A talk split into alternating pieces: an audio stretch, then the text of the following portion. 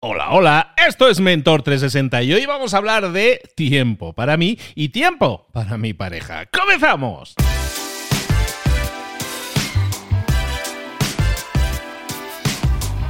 Muy buenas a todos, soy Luis Ramos, esto es Mentor 360. Aquí estamos de nuevo todas las semanas. Estamos empaquetando toda una serie de conocimiento con diferentes mentores, siempre con una temática única. Esta semana estamos hablando de temática de relaciones. Estamos en el cuarto episodio de la semana, hemos hablado de relaciones, de, buscar pareja, hemos hablado de relacionarnos mejor con nosotros mismos, de autoestima, hemos hablado de relacionarnos mejor con nuestros hijos, sobre todo cuando está cayendo a veces eh, tormentas, como veíamos ayer. Y hoy vamos a estar hablando de cómo pasar más y mejor tiempo con nuestra pareja, pero también equilibrarla buscando tener también tiempo para nosotros. ¿Es eso posible? ¿Es eso un mito? Vamos a hablar de ello. Pues efectivamente, hablemos del equilibrio que tenemos que tener en nuestra vida. También tenemos tiempo para estar solos, tiempo para nuestros hobbies, también tenemos tiempo para pareja, eh, pero hay conflicto. ¿Cómo buscar ese equilibrio? ¿Cómo negociar ese equilibrio? ¿Es posible negociar ese equilibrio? Hoy vamos a hablar de eso. Hoy vamos a estar hablando de, de cómo, como decía la canción, ¿a qué dedica el tiempo libre? Pues a qué dedica usted el tiempo libre y el tiempo en pareja. Y si lo está dedicando y si lo está agendando. Y bueno, vamos a hablar un poco de ello. Pero vamos a hablar de ello siempre con nuestra psicóloga, sexóloga favorita, creadora de Sexperimentando. Y la tenéis ahí en todas las redes sociales. Seguidla si no lo estáis haciendo. Y está aquí de nuevo con nosotros Nayara Malnero. Nayara, ¿cómo estás, querida? Encantadísima de estar aquí y de poder aportar valor a tantísimas parejas que sufren por este tema del ocio y el tiempo libre. Sufren en silencio, ¿no? Sufren en silencio, como decía aquel anuncio. Hablemos un poco de eso, ¿no? del, del malabarismo que muchas veces puede representar el decir, oye, yo ahora me apetece estar solo, me, me, apetecería hacer mis cosas, ¿sabes? Mis cosas, mis hobbies. Oye, es que a mí me gusta el aeromodelismo, y, pero pues es que desde que estoy en pareja como que lo he dejado más de lado porque a ella no le gusta, ¿no? Porque a ella hay cosas que no le gustan. Y, y muchas veces la gente se frustra, ¿no, Nayara? Muchísimo. ¿Sabes lo que pasa? Que tenemos muy poco tiempo libre. A todos nos gustaría tener más. Y claro, tenemos que invertir muy bien. ¿Y cómo es una inversión adecuada? Del tiempo. Debería estar todo el rato con mi pareja, debería de seguir haciendo mi hobby favorito, debería de hacer más deporte. Tenemos 24 horas, no nos da para todo, hay que priorizar. Y esta es una misión difícil ya para uno individualmente, imagínate cuando tienes a otra persona que opina diferente a ti. ¿Tiene solución o no tiene solución esto al final? Porque aquí venimos, aquí, doctora, ¿esto se va a arreglar o no? Esto se va a arreglar, claro que sí. Venga, vamos a empezar por el principio, ¿vale? Y hay una cosa que yo trabajo muchísimo con mis pacientes en distintas situaciones, que son los mínimos exigibles. Yo creo que todos tenemos que tener unos mínimos exigibles, unos mínimos exigibles de cuando una amistad me merece la pena, de cuando un trabajo me está aportando, de cuando una pareja me compensa, y también de mi tiempo libre. Yo tengo unos mínimos exigibles. Yo necesito hacer actividad física porque si no, luego estoy que no me muevo de lo que me duele la espalda. Yo también necesito leer porque me desconecta y quiero aprender. O también necesito pasar tiempo con mi pareja porque si no, ¿para qué tengo pareja? ¿no? Entonces creo que cada uno tiene que hacer este trabajo individual de pensar cuáles son sus mínimos en su tiempo porque muchas veces nos dejamos llevar por lo que nos dice el otro, por las propuestas que nos van saliendo, y no somos nosotros los que tenemos la sartén por el mango. Es un poco la sartén que va rodando y hacemos lo que podemos. Entonces, a lo mejor es buen momento pararse ahora a pensar qué quiero yo en mi vida, cuáles son las actividades más gratificantes o beneficiosas para mí y en qué necesito invertir mi tiempo libre. Puede ser que tu pareja no esté de acuerdo. Puede ser que digas, no, no, si estás, tu tiempo libre tiene que estar conmigo, o es que ya no me quieres. Eh, mucha gente eh, le puede pasar eso, ¿no? Es que a mí me gusta leer, o porque, mira, te pongo mi caso, por ejemplo, cuando yo estaba casado, pues a lo mejor yo buscaba ese tiempo para mí, sacrificándolo a lo mejor de sueño, ¿sabes? Me levanto un poco antes, me pongo a leer o me pongo a hacer lo que yo quiera hacer, la rutina que yo quiera, o a caminar o lo que sea. Busco mi tiempo en un tiempo en la en el que ella, en este caso, no me lo pueda reclamar. Ella está dormida, entonces no me va a reclamar este tiempo. Esto puede estar sucediendo a muchísima gente. Sí, a mí me parece una verdadera pena que tú tengas que renunciar a tu descanso para poder llevar a cabo tu hobby, ¿no? O tu aprendizaje, porque a lo mejor estás estudiando para algo y para eso lees, ¿no? Yo creo que lo más importante es negociar en pareja. Y aquí tenemos que romper con algunos cánones o algunas creencias de amor romántico que ya no se sostienen por ningún lado, ¿vale? Y una es que si estoy enamorado, o si quiero a mi pareja, tenemos que pasar el tiempo máximo juntos y hacer todo juntos y todo el rato. Y mira, te aseguro como profesional que eso es lo que más rupturas provoca, porque acabamos hasta el moño de nuestra pareja. Y igual que nuestros amigos, pues cada amigo nos puede, tenemos algunos amigos para hacer deporte, otros que les interesa el arte, a otros les interesarán otras cuestiones que a nosotros nos gusten, nuestra pareja tampoco puede cubrir todas, todas nuestras necesidades. No, no es un superhéroe, el superhéroe del amor. Entonces, ¿qué ocurre? Que si bien tenemos que reservar tiempo de calidad con nuestra pareja, como hemos hablado ya en anteriores ocasiones, es evidente que esto es necesario, el tiempo separados es súper enriquecedor. ¿Por qué? Porque las parejas que pasan todo el tiempo juntos no tienen ni qué contarse ya. Están aburridos ya. De modo que yo me voy a hacer una actividad y vuelvo con energía, he desconectado y tengo algo que contarte, algo que aporta valor y diferencia a la relación, algo que genera interés. No hay nada más atractivo que ver a una persona hablando con pasión de algo que le gusta, ya sea de su trabajo, de sus hobbies, aunque no lo compartas para nada. Te lo cuenta de forma apasionada y tú te quedas enganchado y dices, uy, qué atractivo, si me apetece hasta probarlo, ¿no? Y yo creo que eso le hace falta a las parejas comprender que el tiempo separados también es tiempo de calidad incluso para la pareja. Si luego volvemos, claro, si nos quedamos alejados todo el rato, eso sí que no, eso no es pareja. Pero a mí me parece que tenemos que romper con esta creencia de las 24 horas juntos porque es súper destructivo. Vale, entonces tenemos que priorizar de alguna manera tiempo para nosotros, también priorizar tiempo para pareja. Entonces, esa negociación la hacemos en base a un día o a una semana. Yo creo que más una semana, ¿no? Durante una semana, pues yo voy a tener mis jueves que me voy con los chicos, ¿no? O mi sábado que me voy a jugar pádel por ejemplo, ¿no? Con los colegas. Entonces, eso es totalmente válido y la otra persona lo tiene que entender como algo positivo, ¿no? Que es un poco lo que estás diciendo ahora, entenderlo como que esto nos va a sumar, esto nos suma. A mí me ha sido para descargar, para, para ver mundo, para turistear por ahí y para traer historias nuevas, ¿no? Entonces, eh, negociar es necesario, ¿no? Negociar ese tiempo en pareja y negociar ese tiempo separados, ¿no? Porque dices, es que quiero X, quiero crecer, quiero desarrollarme, quiero socializar con mi gente también, ¿no? El, eh, ¿Cómo buscamos entonces esos puntos en común y cómo sabemos que estamos equilibrando suficiente? Siempre la otra persona, como tú decías, en el caso de que sea una persona muy exigente con el tiempo de decir es que no me quieres, estate más tiempo conmigo, ¿no? Siempre la otra persona a lo mejor siempre va a querer tirar y ganar en esa negociación. ¿Existe el equilibrio? Sí, claro que existe ese equilibrio. Mira, normalmente, generalmente, estos son generalidades, son las mujeres las que demandan más tiempo. ¿Por qué? Porque nosotras hemos sido educadas generalmente para estar más pendientes de los demás, disponibles para mi pareja, para los hijos, estar en casa y son ellos los que se quejan de que van perdiendo sus libertades, ¿no? Que nosotras lo que hemos hecho es tirar por la borda las nuestras.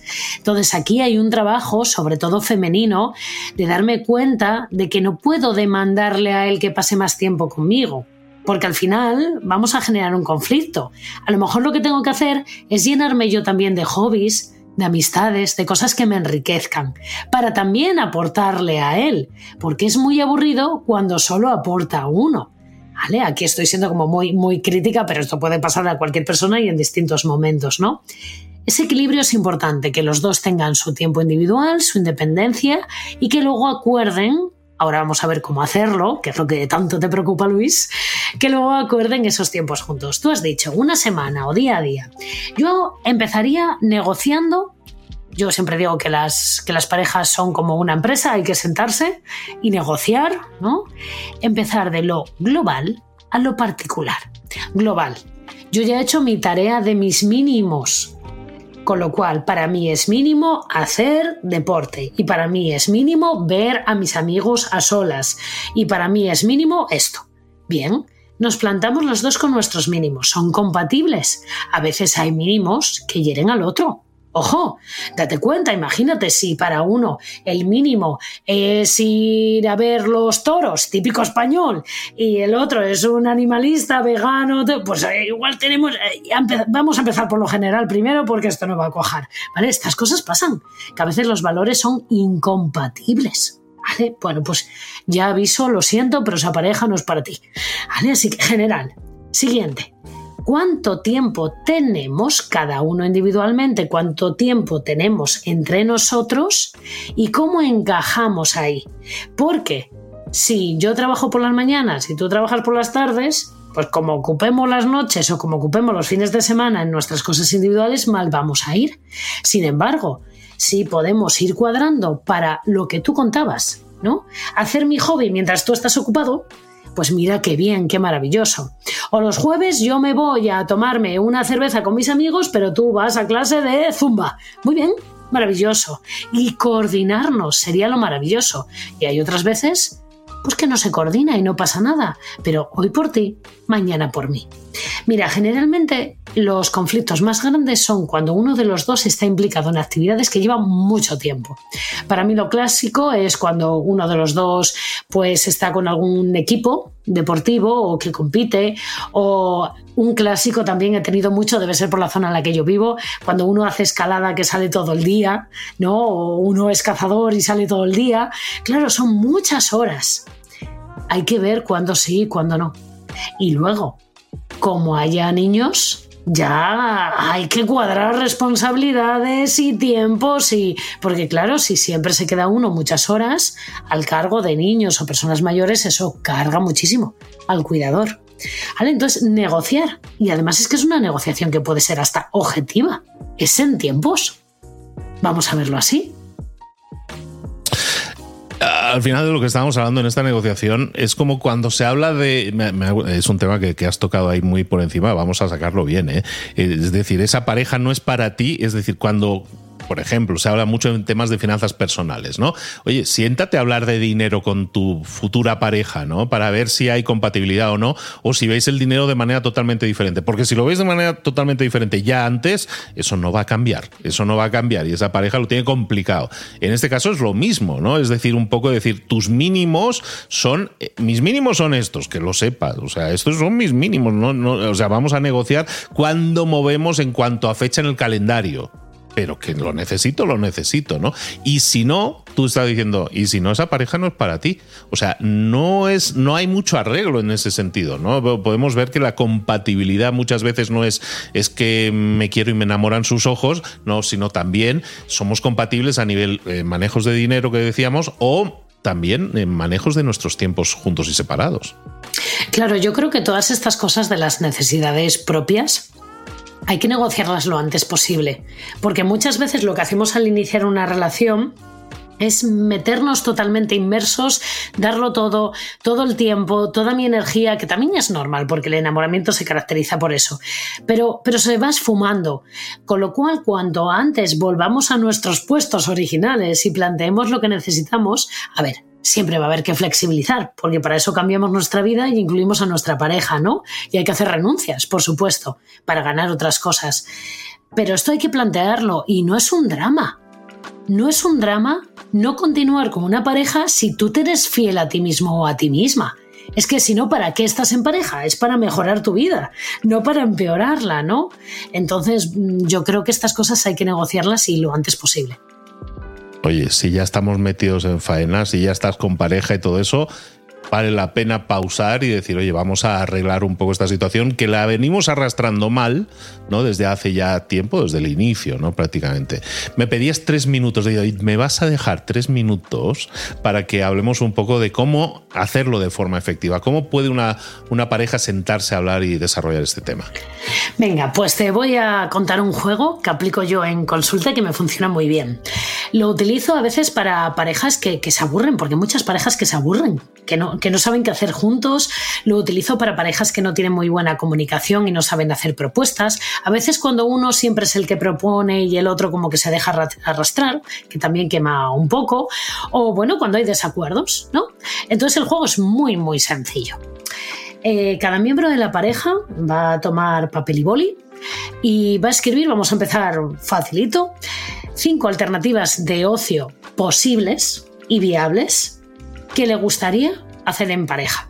¿Vale? A lo mejor también podemos hacerlo a solas, pero vamos a ver en pareja, ¿no?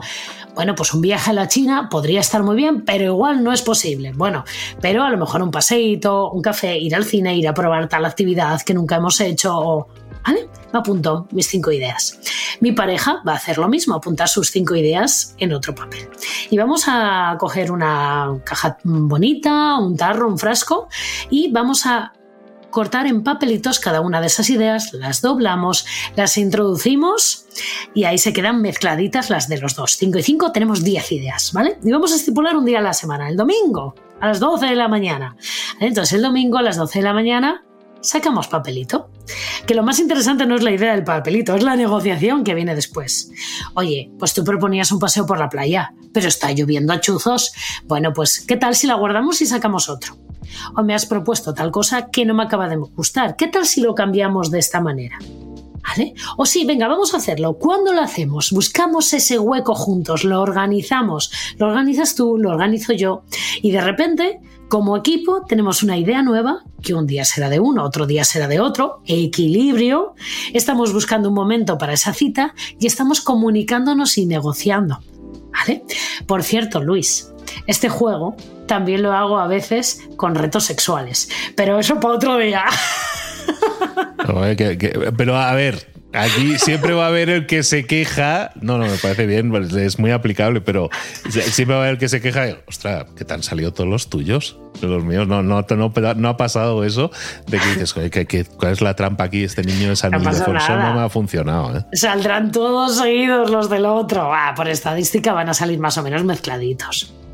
Está bien porque lo que haces es plantearlo como un juego, ¿no? Es algo eh, que al final es eso, ¿no? Se trata, es nuestro tiempo libre, es algo, es algo de gozo, de disfrute, ¿no? Pues vamos a hacerlo también, vamos a, buscar espacios en nuestra vida comunes, en este caso estabas hablando de casos comunes, y luego cómo hablar con tu pareja también el tema de, oye, me ha parecido, me ha aparecido esta nueva necesidad de decir, ¿sabes qué?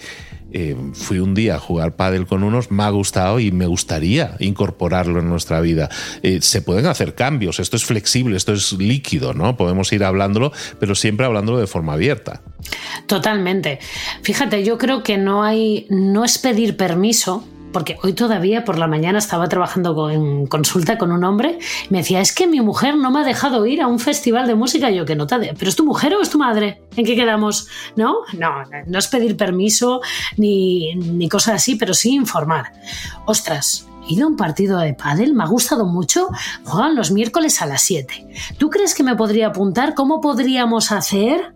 ¿No? Y de repente tu pareja se ve implicada y a lo mejor te dice, mira, no me gusta nada porque justo el miércoles a las 7 era nuestra cita semanal, bueno, pues vamos a ver si la cambiamos. O venga, cambio yo esto y tú pruebas a ver si te gusta o vamos a ver si pueden quedar otro día. Entre los dos buscamos la solución. Somos un equipo que tiene como único objetivo ser felices juntos. Vamos a llevarnos bien negociación, negociación. Está bien, es que es eso, es exactamente eso, ¿no? Buscar el bien común y en este sentido hemos empezado hablando y siempre es como que el hombre es el que se va, ¿no? Y queda un poco, creo que ha quedado así entre líneas, que a lo mejor sí tradicionalmente por esos roles que decías, ¿no?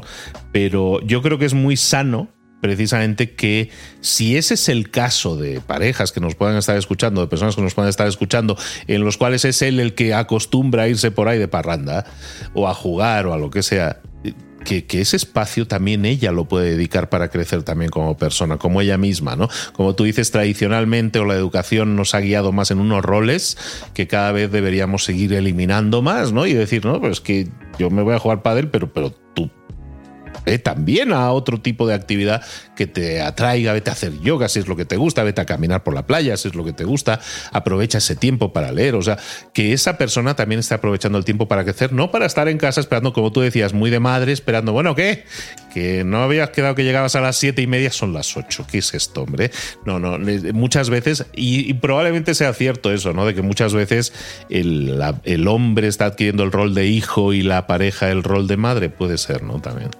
Bueno, no importa quién sea quién, lo importante es que todos necesitamos nuestra independencia, también el tiempo de pareja y que se puede, se puede organizar esto.